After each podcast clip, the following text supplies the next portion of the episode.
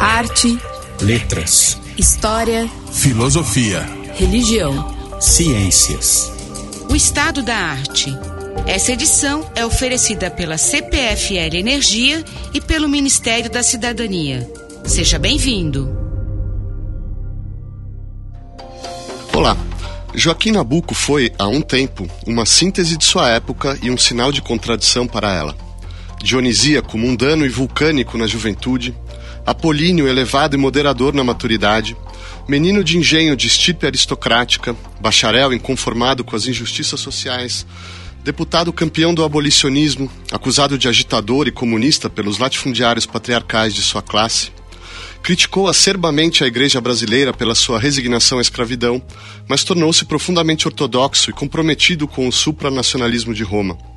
Cosmopolita, à vontade nas cortes europeias e nas altas rodas americanas, seu fervor por Pernambuco teria levado, se necessário, ao separatismo liberal, democrata, federalista convicto, mas leal à monarquia, com a ascensão da República, infligiu-se, aos 40 anos, o ostracismo como estadista para emergir-se nos livros e documentos do passado, na história da família e do império, gerando obras seminais para a nossa formação nacional. Quando os republicanos criaram a primeira embaixada do Brasil, nos Estados Unidos, foi ao velho Nabucco que recorreram para representar a jovem república. Nabucco foi, em resumo, um pensador alongado em homem de ação, com olhos de revolucionário e pés quase sempre de conservador. Como disse sobre seu precursor José Bonifácio, seu conterrâneo Gilberto Freire, o qual fez ainda, em meados do século passado, esta constatação amargamente atual. Numa época como esta que atravessamos, marcada pela desconfiança ou pela suspeita de que todo político brasileiro seja ou tenha sido um politiqueiro e todo homem público um mistificador, e de que a política, os parlamentos, os congressos sejam inutilidades dispendiosas, se não palhaçadas ou mascaradas, prejudiciais ao povo ingênuo, necessitando apenas de governo paternalescamente forte, Nabucco é uma das maiores negações dessa lenda negra com que se pretende desprestigiar entre nós a vida pública, a figura do político, a ação dos parlamentos. Enfim, teria sido Nabucco um homem de contradições ou centro virtuoso entre as contradições de seu tempo? E como a sua mensagem pode ajudar a sanar as contradições do nosso tempo? Para responder a estas e outras perguntas sobre Joaquim Nabuco, convidamos Ângela Alonso, professora de Sociologia da Universidade de São Paulo e autora de Joaquim Nabuco, Os Salões e as Ruas, Isabel Marçom, professora de História da Universidade Estadual de Campinas e autora de Política, História e Método em Joaquim Nabuco, e Marco Aurélio Nogueira, professor de Ciência Política na Universidade Estadual Paulista e autor de O Encontro de Joaquim Nabuco com a Política. Angela Alonso, você pode nos descrever os anos de juventude, os inícios, a formação do Nabucco? Bom, o Nabucco nasceu em 1849, filho de uma família bem posta em Pernambuco. O pai dele era um líder político importante do Partido Liberal. Então ele foi desde a da infância talhado para ocupar uma posição pública. Né? É, ele recebeu a educação de elite da época, durante a infância e a juventude, fez a Faculdade de Direito de São Paulo e depois fez uma clássica viagem de formação pela Europa, que a elite imperial costumava fazer, e só entra de fato na, na política quando o partido do pai, que é o Partido Liberal, ascende ao poder em 1879. Então, essa juventude mais alongada dele foi um período no qual ele se destacou como um dandy ele era um rei dos salões, um homem muito elegante, muito culto, paquerador. Então ele teve uma juventude, por um lado, assim, formativa para a política, é, também nas letras, que era o costume, entrar para a poesia e tal, mas teve esse lado mais mundano que na época não parecia tão relevante né, na juventude, mas que é, da, da, qual ele fez muito uso durante a carreira dele, sobretudo como diplomata mais adiante. Quais são as influências intelectuais? O que ele anda, que ele anda lendo? O que, que ele tem, o que, o que tem, tem alimentado nesses nesses anos? É um pouco difícil dizer o que ele de fato leu nesse período, porque é, no, no próprio diário dele, ele tem, assim, referências mais ou menos escassas de, de leituras formativas. Depois adiante, no Minha Formação, ele vai dizer que leu, por exemplo, Baguerreau, né, que estava lendo os franceses todos, os, é, tanto os políticos quanto os é, literatos, estava é, lendo também os ingleses, os ingleses e os franceses da, da época. Mas quando a gente vai ver assim as pistas no diário, ele parece que ele se torna um leitor assim mais firme mais adiante na vida.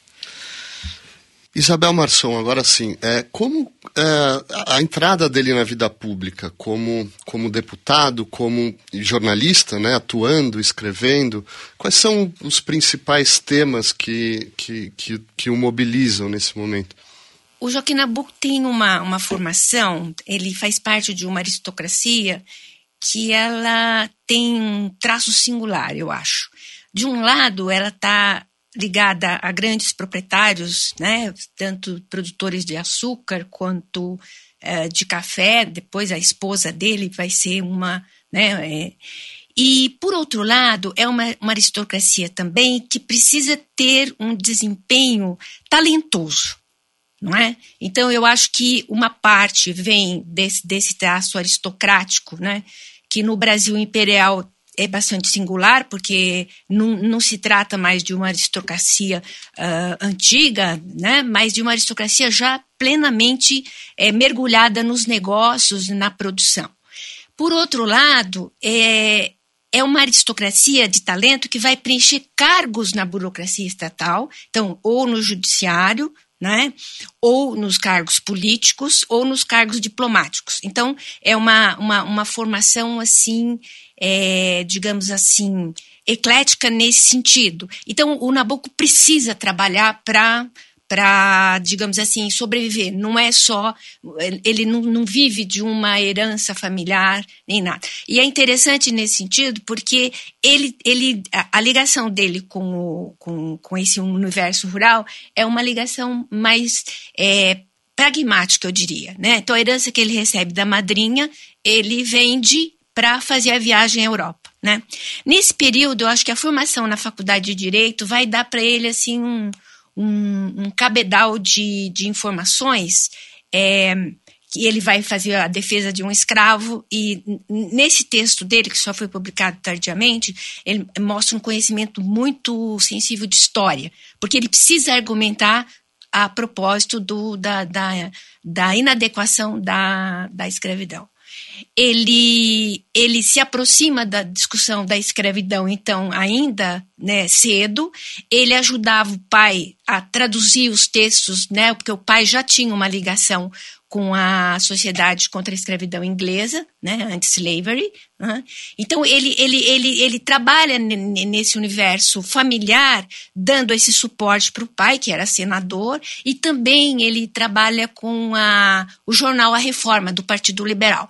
Então, é, sem deixar de, de, de, de, perder de vista o lado de Dandy dele, né, que era um, um lado é, realmente bastante é, interessante, né, os biógrafos ressaltam bastante, ele tinha um desempenho familiar, né, e ele acompanhava a política é, é, pelo, por esse lado familiar, é, com, com tarefas que o pai dava para ele. Né? E tanto que depois, em 1878, na morte do pai, o pai, o irmão cuida do, do escritório de advocacia da família, né, o irmão mais velho, e ele fica então com a tarefa de ocupar o espaço do pai no Partido Liberal, porque o pai dele era um dos chefes do Partido Liberal. E a, o grande tema da discussão liberal naquele momento e, e, conservadora também era a questão da escravidão. Então ele, ele já entra no parlamento com é, uma, uma, uma proposta relacionada à questão da escravidão.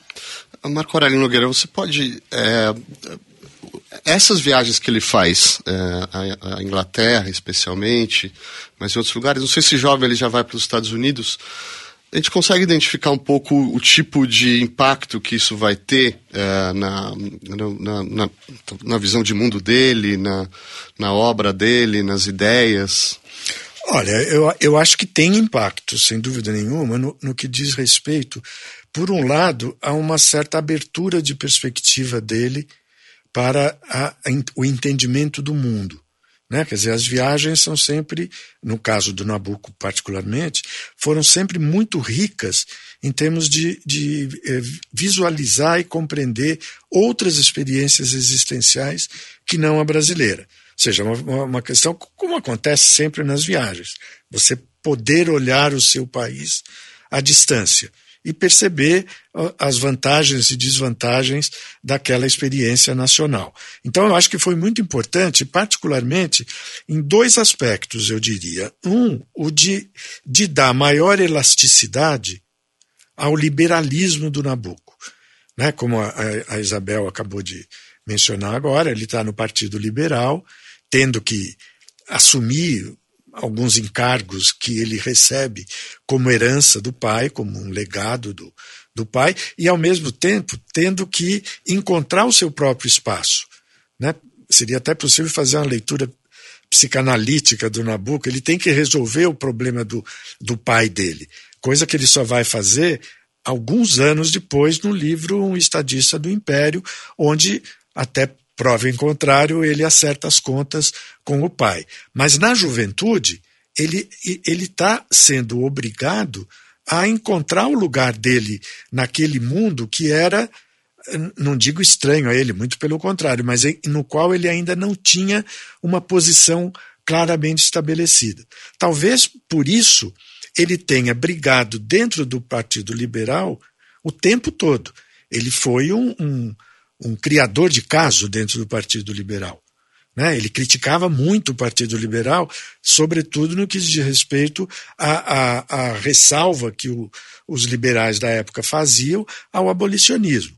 Né? E ele, quando vai para o parlamento, depois do primeiro mandato, quando ele é reeleito, sobretudo, ele vai numa posição ultra radical em favor do abolicionismo né, até certo ponto chocando os liberais ali do partido, que eram eh, cautelosos em relação a essa questão por várias e várias eh, questões. Né?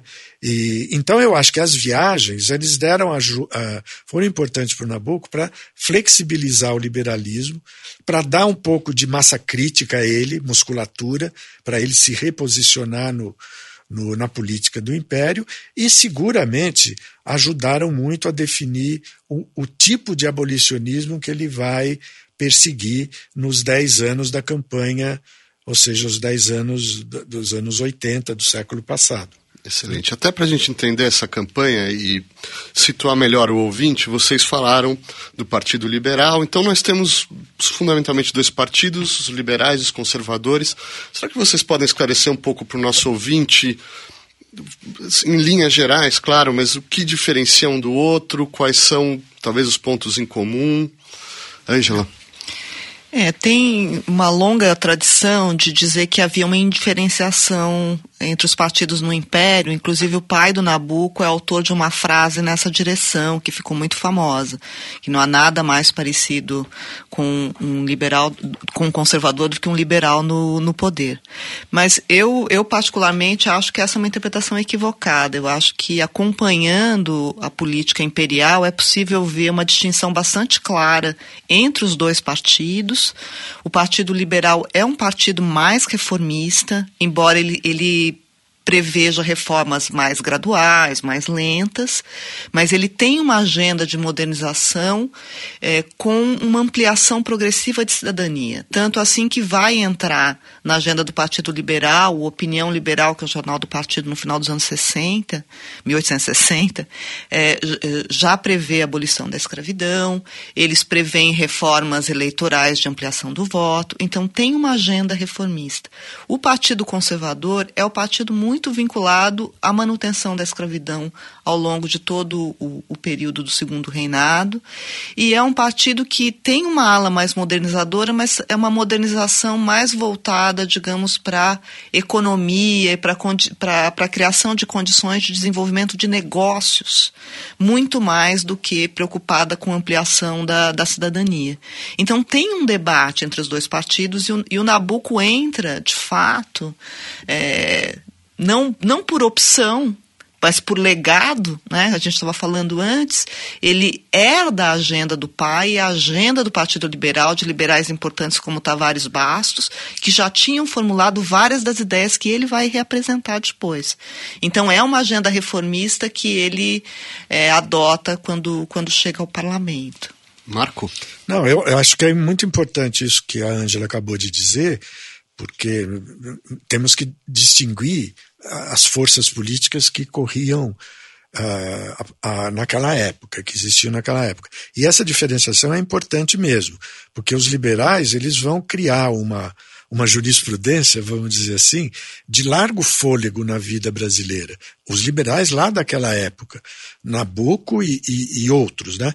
Quer dizer, quando eu disse que, que, que, ele brigava dentro do Partido Liberal, é porque, em como, como em todo partido, existe uma, uma burocracia dirigente do partido que bloqueava muita coisa ali por cautela, por eh, precaução. Né? E, e uma coisa que eu queria perguntar para você, Ângela, talvez você possa ajudar, eu acho que os liberais eles formam um partido de base mais urbana do que os conservadores. Os conservadores têm uma origem os integrantes do Partido Nacional muito vinculado à, aristocracia rural, ao mundo rural. E isso talvez ajude também a gente a entender um pouco as diferenças entre liberais e conservadores. Quer dizer, os liberais estão avançando porque o Brasil urbano, naquela época, já começa, já começava a se manifestar. Já começava a industrialização, já tinha traços no ar, você já tinha pessoas preocupadas com, com a modernização efetiva da vida brasileira. Né? Não, sem dúvida. E tanto assim que a reforma eleitoral de 1881, que restringe o eleitorado e dá mais peso para o eleitorado urbano, é uma ideia que os liberais acalentam muito, o próprio Nabucco, o Rui Barbosa, vários dos liberais defendem, porque eles acreditam que eles terão o voto urbano muito mais do que os conservadores que estão mais enraizados no, no interior. Né? Isabel, vamos falar então, entrar direto nesse que foi talvez o grande tema, a grande luta dele pelo abolicionismo. Quais são os principais argumentos do Joaquim Nabuco pela abolição da escravatura? Então, ele assumiu o cargo de deputado e já depois dessas viagens à Europa e tal, ele tem uma visão mais universalizante da questão da abolição, né? Da, da do, do, debate fora. E ele, então, uh, assumindo o cargo, ele vai é, pressionar os gabinetes liberais, né? Então, o Sinimbu, o Saraiva, né? ele vai pressionar no sentido de que tem que apressar essa, né? Porque havia a lei de 1871 e essa lei, ela que deu liberdade aos, aos, aos recém-nascidos, né, a partir de 1871, ela tinha assim, um cálculo de que até 1890 se teria uh, enfim, resolvido o problema da escravidão, porque não estavam mais nascendo escravos. Né? E o Nabucco começa, em 1878, é, já dizendo: olha, nós temos que andar mais rápido com isso. Né? Tá, isso está muito lento. Então, precisamos aumentar o fundo de emancipação para libertar mais escravos. Não é? Precisamos fazer uma campanha com os proprietários para ver se. Né? Enfim, ele começa a, a pressionar o, o, o, o, gabinete. Depois, ele vai. Ele perde o. ele é dissolvido da Câmara, ele perde o, o, enfim, o cargo, ele vai para a Europa, ele vai passar um tempo em Londres, que é quando ele vai escrever o livro, né? Ele ele está em Londres escrevendo o livro, ele está também trabalhando assessorando como advogado em empresas de produção de açúcar, os engenhos centrais em Pernambuco. E lá então ele ele refaz essa essa cobrança, né? Ele se torna mais incisivo, né? 1890, sim, como ponto de chegada, como fim, mas é, ele cria uma argumentação muito pesada em relação. Ele passa a, a, a, divulgar que a lei de 1831, se ela fosse cumprida, não haveria mais escravos no Brasil, porque os escravos que existiam tinham entrado ilegalmente no, no país. Né? Então, ele vai uh, criar essa, essa, essa questão jurídica, ou seja, o, os, os, os, escravos que existem aqui são propriedade ilegal. Então, eles têm o direito. De... E isso vai irritar profundamente os, esses é, liberais mais, mais, digamos assim, mais conservadores, que acham que as coisas têm que ir devagar, porque desorganizaria a produção se você retirasse uh, os escravos. A outra tese dele é de que os escravos já tinham pagado seu custo para os senhores. Né? Isso em termos de mesmo de uma argumentação liberal, né, para quem tinha comprado escravos recentemente, ela é uma provocação, digamos assim, porque você está interferindo na propriedade privada, que é uma é uma é uma um ponto central do, do, do, liberalismo, né? é a liberdade, a, a propriedade é sagrada. Então ele começa a atacar nesses dois lados, né, com bastante força, e, e o, no gabinete Dantas eles vão conseguir avançar um pouco mais nessa discussão, né? A Ângela conhece bem de perto esse, o, o, essas, digamos assim, e o, o Marco Aurélio também essas, eh, digamos assim, esses retrocessos dentro, dentro do movimento, né? Abolicionista e os conservadores no poder vão criar mais empecilhos para essa, o avanço dessa, dessa agenda. Então, ele é uma figura polêmica dentro do Partido Liberal. Ele incomoda, incomoda né, nessa, né, nessa perspectiva de ficar cobrando do partido uma agenda mais, digamos assim, avançada em relação aos conservadores. E como ele vê, ele tem uma frase célebre, não, não basta acabar com a escravidão, é preciso acabar com a sua obra salvo engano, é, é, é isso. Quer dizer, é como ele vê essa obra da escravidão, os efeitos da escravidão sobre, sobre a, a, a, nação brasileira, do ponto de vista mais sociológico, assim? Ele acha que a escravidão, ela, ela permeou todas as classes sociais no Brasil. E ele é muito claro nisso. Diz, nos Estados Unidos, não. Né? Uh, não avançou dentro do espaço da cidadania. Ele tem uma argumentação bem é, quando ele escreve o abolicionismo, e o abolicionismo é um programa, ele tem em mente que eles vão escrever várias obras, não é só essa. Tinha uh, essa sobre o abolicionismo, tinha sobre a reforma administrativa e financeira. Quer dizer, é um programa liberal, né? Uh, como muitas outras vezes foi retomado, né? E a instrução pública, não é? E, enfim, você precisa cuidar do, dos escravos, você não pode deixá-los abandonados à própria sorte, isso é, um, é uma preocupação. Ele escreve o abolicionismo, o abolicionismo, ele ia escrever um outro volume sobre a reforma administrativa e financeira, que ele conhecia muito bem, é um lado do Joaquim Nabuco que acho que poucas pessoas conhecem, né? Ele, ele escrevia artigos né, de Londres, ele era correspondente do Jornal do Comércio e escrevia exatamente sobre economia né, Uh, muitos artigos, eram as cartas de Londres, as cartas de Berlim que foram publicadas. E discutindo essa questão né, uh, da reforma financeira, porque o, o, as práticas liberais econômicas estavam passando por uma grande é, reformulação nesse período. E ele conhecia bem. Eu queria... É, opa, faz favor. Ladies first, Angela. Não, eu queria voltar um pouco à, à, à, campanha abolicionista, porque eu acho que o Nabucco também entrou para o imaginário brasileiro como uma figura de referência da campanha abolicionista, e como ele diz que ele começou a campanha em 1879, a, a imagem que se tem em geral é essa. Na verdade, a campanha começou uma década antes, né? e havia abolicionistas negros, como o André Rebouças e o Luiz Gama, sobretudo, que vinham fazendo essa campanha fora do parlamento. Então, o Nabucco, de fato, é, é, é uma figura de quebra por trazer de volta a questão ao parlamento depois do debate que já havia acontecido antes da lei do, do ventre livre. Então, ele, ele não inaugura propriamente a campanha. Né? Eu acho que é importante registrar isso. Agora, sem dúvida, ele é uma figura central na campanha a partir daí tanto pela sua atuação no, no, parlamento, e daí essa formação de corte que a gente estava falando antes é relevante, porque ele se torna um líder carismático mesmo, ele é um grande orador. Então, não são apenas as ideias, né, se isso fora pouco, mas ele tem um estilo de apresentação que causa um impacto. Então, a, ele aparece na imprensa, ele começa a ser uma figura de visibilidade pública e mais adiante ele vai ser uma figura que vai atrair multidões para comícios. Né? Então, ele se torna um líder parlamentar e ele faz avançar essa agenda dentro do parlamento e faz, em 1880, uma aliança com esses abolicionistas que estão agindo no espaço público.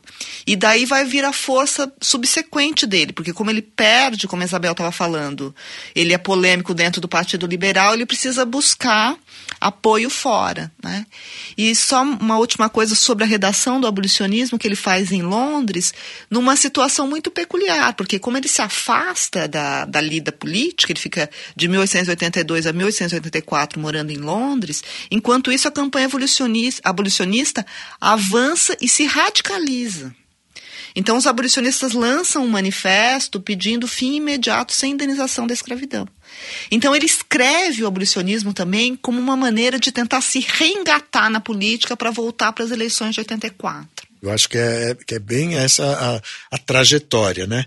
Porque o radicalismo do, do Nabucco, no abolicionista, foi como um, um céu, um raio num céu azul, porque ninguém esperava que ele fosse chegar àquilo. Né? Não, não estava escrito na trajetória anterior dele que ele iria para essa posição que está no abolicionismo. E tem a ver justamente com isso que a Ângela acabou de observar, ou seja, a dinâmica do abolicionismo se manifestou e ele teve que correr atrás para não perder totalmente o protagonismo ou não perder totalmente a interlocução com o próprio movimento. E ele vai dar a contribuição dele, no, meu modo de ver, porque o livro é um, um instrumento de agitação preciosíssimo, mas que também contém uma teoria da sociedade brasileira, né? que é essa pergunta que o, o Marcelo acabou de fazer. Quer dizer, o que, que ele, ele diz que a, a, o, a escravidão causou para o Brasil? Então ele passa, ele faz uma radiografia da sociedade que é extremamente original para as circunstâncias da época e que vão colocar o Brasil numa posição de grande inferioridade diante das outras nações do mundo. Quer dizer, um país escravocrata no final do século XIX era para o Nabucco, para o abolicionismo, uma aberração, porque era um país que se e praticamente se proibia, estava proibido de progredir, porque a, a, a escravidão uh, uh, distribuía venenos e coisas tóxicas para toda a sociedade, travando do indivíduo a ordem econômica, impedindo que as coisas acontecessem. Né? Claro, tem muito de agitação, de demagogia, no bom sentido da palavra ali, mas tem muito de bom senso também, porque de fato a questão do trabalho é vital em qualquer sociedade que se proponha a crescer uh, em termos capitalistas, que era o, o que estava ocorrendo ou deveria estar ocorrendo na época. Né? Então, o abolicionismo do Nabucco, só para concluir esse ponto, eu acho que ele tem duas grandes entradas. Uma ou talvez até três. Uma é, é da sociologia da sociedade brasileira. A outra é da justiça social, uma proposição uma bandeira de caráter ético, cívico. Tal. E a terceira é da, da, da imagem do Brasil no mundo, quer dizer, ou da, da relação do Brasil com o mundo. Escravocrata, o Brasil praticamente ficava fora do concerto das nações e não teria condições de exercer nenhum tipo de papel de protagonismo no mundo. Né? Agora, claro, claro, Isabel. Um, essa, essa questão da abolição, quer dizer, a rigor, Uh, ninguém assim defendia mais a escravidão a partir de 1885 ninguém defendia mais a escravidão como uma coisa uh, para perdurar né? Estava é, claro que uh, os, os, os, proprietários de escravos né é, sabiam que estava próximo. O que eles é, colocavam é que tudo bem mas nós temos que ser indenizados como os proprietários de escravos das, das Índias francesas tinham sido, como os proprietários de escravos da, das, áreas, da, das áreas espanholas tinham sido. Né? O, único país que não tinha ressarcido é os Estados Unidos por causa da Guerra Civil. Né? Então, eles cobravam do governo imperial essa. É, tudo bem, mas nós, nós, nós é, queremos uma, uma indenização por essa perda de, de, de propriedade, né? de capital, né? que era é, fundamental dentro dessas da, da vida do, dos empresários, do, né, tanto dos urbanos quanto. Né, porque o trabalho escravo ele, ele é uma modalidade de trabalho que dá um poder muito grande para o empresário, né, porque ele tem um mono, isso que o Nabucco cria, ele tem um monopólio sobre a mão de obra. Né? Ele não depende de ninguém para negociar, ela está tá lá à disposição dele. Então, isso cerceava um pouco as, o fluxo né, das atividades econômicas, como colocou o, é, o Marco Aurélio. Para os liberais, né, a liberdade do trabalho era um valor. Uhum. Né? Quer dizer, porque ela injetaria competitividade na, na, na, economia, ela facilitaria, digamos assim, uma melhor, um melhor dimensionamento dos custos de produção. Né? Sem o trabalhador livre, o capitalismo, para os liberais, seria uma, uma obra de ficção. Ele não poderia crescer. Né? E ali, naquela época, se tratava, para os progressistas, digamos, de resolver essa equação. O Brasil vai permanecer agrário para sempre? Né? Ou ele vai ousar se industrializar? Né? Se ele vai para a via da industrialização, o escravo é contraproducente. Né? Seja em termos econômicos, seja em termos éticos. Angela, por favor. É, é, eu acho que para resumir assim o argumento do abolicionismo, ele fala que a escravidão era imoral, ilegal e era um anacronismo econômico nessa direção. Né? E, e para voltar no ponto da, da abolição da, da, sem indenização, quando ele volta ao Brasil e entra de cabeça na campanha abolicionista em 1884, ele adota, a partir daí, o que vai ser a, a, a tônica de todo o movimento abolicionista, que é a, a abolição sem indenização. E aí é que ele se torna a grande figura lendária que a gente conhece, porque é em 1884, 85 que ele faz grandes discursos e que ele se afirma no Império como uma figura mais radical, visto pelo sistema político como mais radical e, e reconhecido pelos abolicionistas também como uma liderança. Agora, essa situação dele de líder também tem uma duração, porque quando acaba a campanha abolicionista, tem uma uma disjuntiva no interior do movimento entre a maioria dos abolicionistas que eram republicanos e que achavam que a modernização, acabar com os anacronismos, era acabar também com a monarquia, e uma parte que apostava no modelo, como o Nabucco, no modelo inglês, que era um reformismo gradual, mantendo a coroa uma figura de natureza mais simbólica, mais, mais presente. Nisso ele sempre foi um aristocrata. Então, a partir de 88, o Nabucco fica é uma, é uma figura que tem ainda a sua aura de líder, mas não tem mais liderados. Né? É fantástico, era exatamente sobre isso que eu queria falar. Até agora a gente apresentou um Nabucco liberal, reformista, radical, até com uma causa que é fácil do nosso ouvinte sentir empatia com o abolicionismo.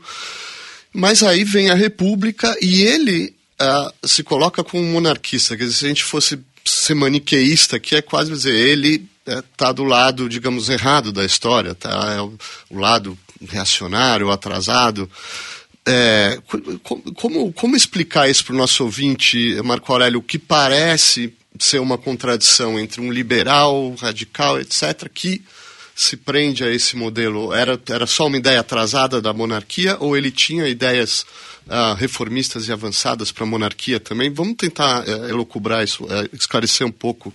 É, eu, eu acho que eu, eu acho que tem um, um, lado que é da biografia do Nabucco, ou seja, o lado de como ele viveu a, as circunstâncias da época, e tem um lado de caráter mais doutrinário, vamos dizer assim.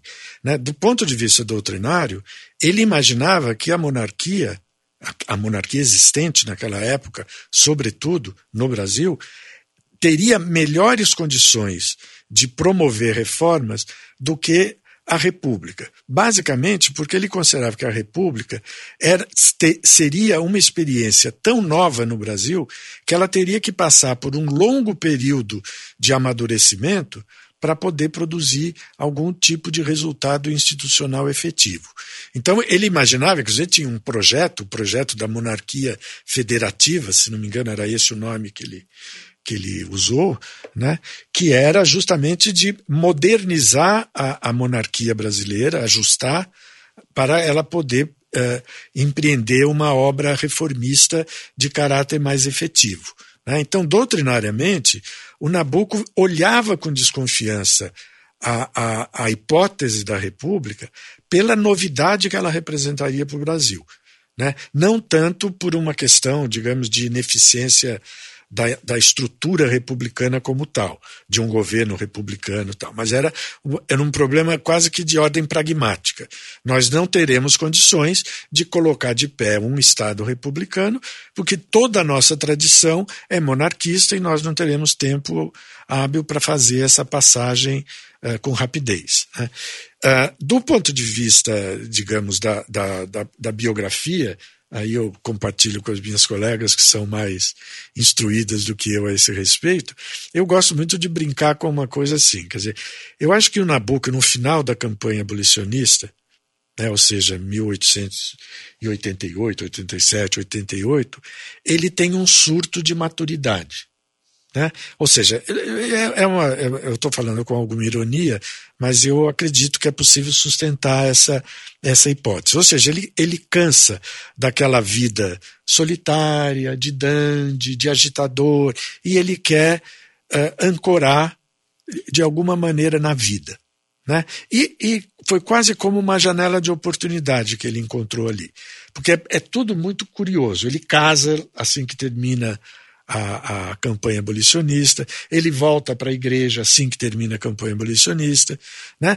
E uma interpretação possível seria essa: ele, ele faz isso porque ele se decepciona com a queda da monarquia. Né? Se a monarquia não tivesse caído, talvez ele não, não tivesse feito essa inflexão tão acentuada né, para a, a, uma espécie de fuga para a vida privada. Ele fugiu para a vida privada porque ele perdeu alguns alicerces que ele imaginava ter na, na, na, na ordem monárquica. Né? Mas não deixa de ser interessante que ele faz essa passagem justamente nesse momento e, se mu e muda de malas e, como fala isso, de armas e bagagens né, para o campo conservador. Não do Partido Conservador necessariamente, mas do conservadorismo liberal. Ele antes era um liberal progressista. Aí ele se torna um conservador liberal. Pode parecer jogo de palavra, mas essas combinações existem eh, com tranquilidade. Né? Quer dizer, o, o liberalismo antes era comandado pela ideia de progresso. O liberalismo da segunda etapa vai ser comandado pela ideia da conservação, da recuperação, da estabilidade, da gradua, graduação, né, da coisa progressiva, cautelosa. E ele vai fazer tudo isso em chave muito íntima. Né? Ele vai mastigar essa questão. Eu acho que tem até um lado dramático em termos pessoais nisso, porque ele não, não deve ter sido uma década muito fácil. Né? Ele resolve a questão do pai, no estadista do império, tem um monte de filhos, né? casa, vai à igreja, comunga todos os dias, mas eu não sei se ele termina essa década com uma taxa de felicidade maior. Mas, mas Angela, acho... eu, sei, eu sei que você quer falar, mas só se você conseguir situar isso é, justamente nessa década de 90, ele se retira da atuação política e, e escreve obras seminais, O Estadista do Império, Minha Formação, uma, uma obra confessional. Então, como que isso, isso que o Marco é, descreveu se exprime na sua obra como escritor, como historiador? Então, eu queria chamar a atenção primeiro para o fato de que ele não sai da vida pública sem briga. Ele é um dos fundadores do Partido Monarquista. Ele escreve Balmaceda, que é sobre o Chile, mas pode ser lido perfeitamente como um comentário do governo floriano. Ele participa da articulação na formação de, de, um, de um periódico monarquista, que é o Jornal do Brasil. Então, ele tenta fazer uma resistência monarquista durante o começo da República. É quando os monarquistas pedem de vez durante a revolta da Armada no governo Floriano, que ele aí sim, ele passa por esse período que o Marco estava chamando a atenção e escreve, então, os seus, os seus livros, é, digamos, mais assim, memorialistas e de acerto de contas com a própria vida e o império, mas que são também interpretações do império que ele quer legar à República. Né? Então, essa ideia de construir o império como de grandes estadistas é um contraste com os caudilhos militares da República. E o próprio Minha Formação saiu primeiro em jornal como formação monárquica. Então, era também uma defesa da maneira de formar lideranças no, no império. Né? Então, eu acho que essa década é uma década em que ele passa da política de palanque para a política da pena mas ele continua fazendo política. Que tal, Isabel? Nabucco enquanto intérprete da história do Brasil? Então, e... eu, eu acompanhei um pouco no Nabucco a, a relação deles com a questão da Revolução, sobretudo a Revolução Jacobina. Não é? o, o Nabucco ele defendia a ideia de que as mudanças têm que ser feitas uh, as mudanças na tradição têm que ser feitas com o, mais, com o maior cuidado possível. Né? Então, esse traço conservador dele, por que, que ele defende a abolição no parlamento? Né? Porque é uma maneira uh, civilizada, é uma maneira que não tumultua. Ele tem, na verdade, um grande receio da, das revoluções, sobretudo aquelas que envolvem as massas, né? envolvem as grandes. Então, e é interessante isso, porque a revolução acompanha a vida dele toda. Ele nasceu no, do, no momento em que estavam sendo julgados os praeiros, né? Uma revolução que abalou Pernambuco profundamente. O pai dele era o juiz dos. Ele vai retomar isso num estadista, né? Depois, ele na viagem à Europa, ele assiste o julgamento de é, envolvidos na Comuna de Paris. Então, outra vez, outro contato. Ele é, acompanha a Guerra Civil Americana, é? Então, é essa ideia da guerra, do confronto, depois eu, eu imagino que ele ficou assim muito surpreso com a queda da monarquia, né? Depois ele ficou, isso abalou ele profundamente, né? Até porque ele começou a ser acusado, principalmente pelos conservadores, de ser um dos responsáveis. Ele vai se penitenciar, né? A Angela tem um artigo, né? A década penitente. Ele vai se penitenciar uh, ao longo da década seguinte, explicando isso. Ele explica isso na, na, na minha formação, né? O, a, o livro, né? Tem Uh, e depois ele vai vivenciar né, a revolta, a, a revolução jacobina do, do Floriano, né, isso dentro da casa dele, a família dele envolvida com a luta contra o Floriano. Né? Ele vai acompanhar a revolta no Chile, né? Ele até então ele era uh, assim resistente ao uso da força, né? mas a, a revolta no Chile contra o, o Balmaceda, que era, no entender dele, um jacobino, isso é uma coisa para se discutir, ele vai achar que pode dar certo uma revolta da Armada. Só que no Brasil não deu certo. Né? E, uh, enfim, a revolução acompanha ele o tempo todo. E ele então vai defender sempre, né, uma postura de muito cuidado com as massas, né, esse lado bem assim é, conservador. E de não, não, não, usar a força. Ele é sempre partidário da, enfim, ele é contra uma, uma agitação que estimule a violência. E isso vai criar problema para ele com os monarquistas durante a década de de 90, porque os monarquistas querem fazer sim um movimento, né, o Partido Monarquista quer fazer um movimento de enfrentamento da República, né? Um, e ele é contra. Né? Então, no final, quando já estamos num governo mais estável, né, depois da revolta de Canudos, que também ele acompanhou, que já é o governo Campos Salles, ele vê a possibilidade de uma república aristocrática uh, uh, ter continuidade com o Campos Salles e essa elite paulista, né, que vai assessorar juntamente com outros setores. Né? Então, aí eu acho interessante, porque ele precisa uh, aderir ao governo republicano né? E ele vai fazer isso assim com muita maestria, eu acho. Né? Ele, é, no, no, estadi, no, no, no, minha formação, o último capítulo é muito significativo. Quer dizer, para você ser liberal, você não precisa ser necessariamente monarquista. Né? Essas mudanças dele, ser liberal, e ele, ele busca no pai um, um, um exemplo disso. Quer dizer, naquele momento, nos anos 1830, não é? ser liberal era apoiar a monarquia. Agora, em 1900, ser liberal é dar apoio para essa, é servir o país e dar apoio para essa é, república aristocrática que ele admirava tanto no Chile. E essa, é, e essa... É uma, uma elite, a elite civil, que é a elite dele, da geração dele. Exatamente. Né? São os amigos dele que assumem a República, os amigos. É, e tem uma outra dimensão aspas, né? dessa aristocracia, que é a aristocracia do talento, que você estava falando, que é a participação dele na formação da Academia Brasileira de Letras, com o Machado de Assis. Então é a ideia de que a gente vai construir agora uma elite nacional, não é mais uma elite monarquista estrito senso. E aí ele vai, vai se apresentar como, tanto como literato e, e a partir daí como diplomata. E essa carreira como diplomata, Marco Aurélio, será que eh, talvez seja uma reconciliação, se não com o republicanismo, com a República, porque ele vai representar a República, né? E ele vai ser escolhido para, isso. Quer dizer, como se a gente puder esboçar um pouco aí essa, essa, essa carreira aí já no, na maturidade, no final da vida como diplomata? A diplomacia para o Nabucco é, é, foi o, re, o reencontro com a casa natural dele, né? Eu acho que por traços de personalidade, por formação, pela ideia do talento, ele era o, a pessoa mais talhada para a diplomacia que poderia existir naquelas circunstâncias. E os republicanos, essa geração de republicanos que assume o Estado brasileiro, percebe isso. E, e fazem o possível para atrair o Nabucco para a diplomacia, porque ele emprestaria uma dignidade a uma diplomacia que só que dependia muito da figura do Barão do Rio Branco, né? com quem o Nabucco tinha boas relações, ainda, até onde me consta, não fosse amigo íntimo.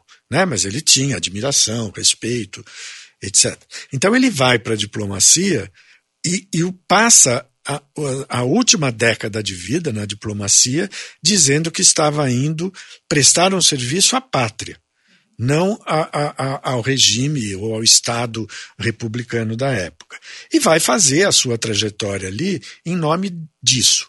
Né? E vai, acredito eu, cumprir um, um trabalho importante na diplomacia brasileira, no que diz respeito à definição de fronteiras, né, que eu acho que é a, a coisa mais importante, e talvez até mais importante do que a fundação da embaixada nos Estados Unidos, que naquelas circunstâncias foi algo mais simbólico, não teve grandes repercussões. O mais interessante nessa década é a dimensão que o Nabucco empresta à diplomacia brasileira no caso do panamericanismo. Né? Ele vai, ele era muito hostil ao panamericanismo antes e vai abraçar o panamericanismo com uma dose de admiração quase fanática. Né? O que poderia ser motivo para a gente discutir várias, várias, circuns, várias coisas aqui. Né? Quer dizer, como, por que, que ele abraça com tanto entusiasmo uma causa que não era propriamente tal. Né? Então, o, o Rio Branco joga um papel, mas o, o Rio Branco tentou moderar o panamericanismo do Nabucco né? E, e, deve ter conseguido, porque senão provavelmente a gente teria algum tipo de crise de mais maiores proporções, porque o Brasil era inteiramente europeísta naquela década ainda, né? E o Nabucco vai fazer um movimento fortíssimo para trazer o Brasil para o campo de influência norte-americana, o que é uma coisa complicadíssima do ponto de vista da, da gestão da política externa daquele, daquela época. Né? Então, a década diplomática do Nabucco, eu acho que é uma década muito bonita do ponto de vista da trajetória dele e do ponto de vista dos serviços que foram prestados, se a gente quiser pensar nesses termos, à, organização territorial do Estado brasileiro, né? que ele teve uma um papel importante nisso. E podemos uh, falar então agora sobre, sobre o legado, quer dizer, a recepção do Nabucco é, após a morte, o que, que imediatamente reverbera aí dessa obra dele no, na trajetória da, da, da República no Brasil, Isabel? Então, uh, nos primeiros anos da, da República, uh, as obras dele foram lidas e, e divulgadas, mas eu acho que o, o, a viragem mesmo, a valorização do trabalho do Nabucco acontece depois de 1930, né? É a partir daí que vai se começar a organizar a Fundação Joaquim Nabuco, né? O Gilberto Freire vai dar uma importância muito grande.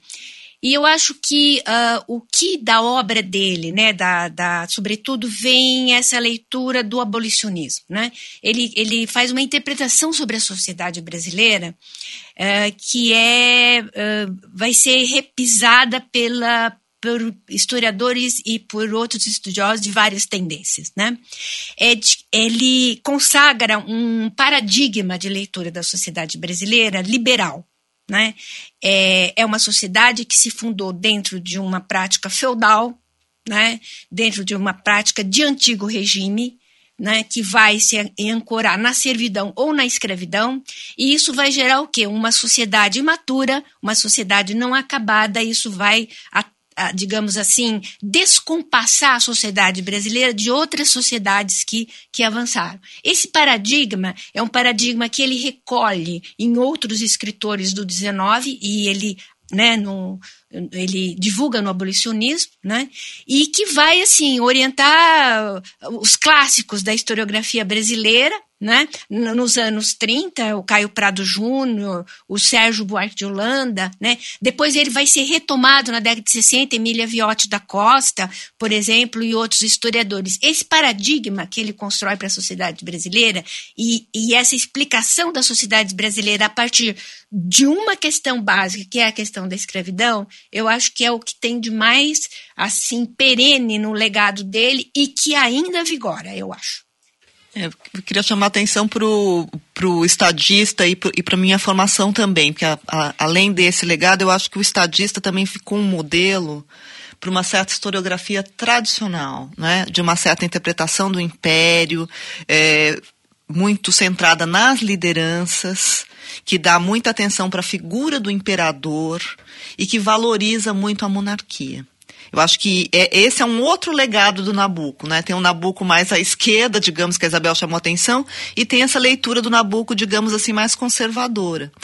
E o Minha Formação, eu acho que é um livro interessante porque ele também é apropriado pela própria literatura. Ele passa a ser um livro de referência por causa do seu estilo, do seu lirismo. Se a gente pensar, o Caetano Veloso, agora há pouco, musicou trechos do, do Minha Formação. Então, acho que ele ficou vivo na cultura brasileira porque também ele foi lido por, de diferentes maneiras por diferentes públicos. Um capítulo que especialmente é destacado pelos literatos e que vai, eu acho, projetar uma imagem do Nabucco que é uma imagem um pouco simples, que é uma sangana quando ele lembra a vida dele no engenho da madrinha, né? Aqueles oito anos que ele viveu lá, né? Do menino de engenho, aquela ligação ah, emotiva com a escravidão, etc., né?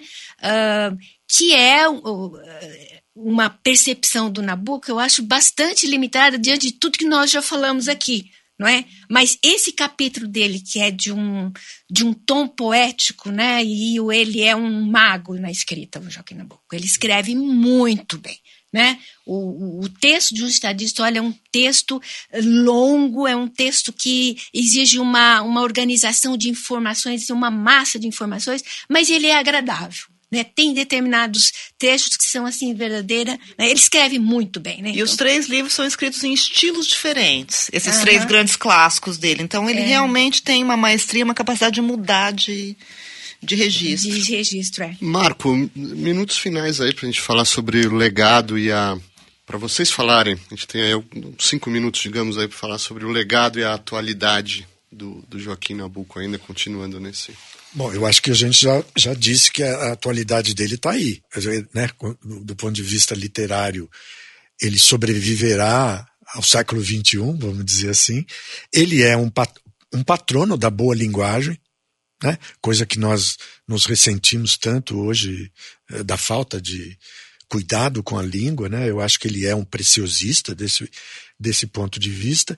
E em termos do liberalismo, eu acho que é um tema que está absolutamente na agenda brasileira atual. Ele é uma, um personagem que mostra as diversas possibilidades do liberalismo. Né? E, e, até a, a, trajetória do Nabucco, nós discutimos aqui, né, que tem um liberalismo progressista, passa uma fase mais conservadora, tem o problema com as massas, com a revolução, né? tem o problema com a política, o problema com a diplomacia, quer dizer, ele tem uma, uma riqueza, digamos assim, de possibilidades de ser liberal.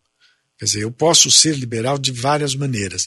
Ele é pouco rígido no que diz respeito a isso, ainda que a gente possa fazer várias leituras. O, o liberal, o conservadorismo do Nabucco pesa mais do que o progressismo, ou menos, e ele, eu acho que ele é multicolorido como liberal.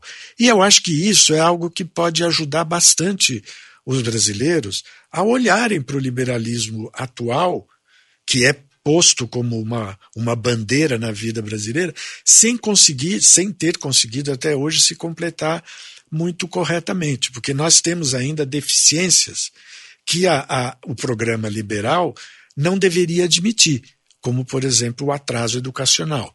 Né? O liberalismo, independentemente do que a gente pense sobre outros aspectos, é um propositor da, da, a, da educação como prática da liberdade né? coisa que nós atribuímos exclusivamente a, ao Paulo Freire, mas isso é uma bandeira liberal valiosa.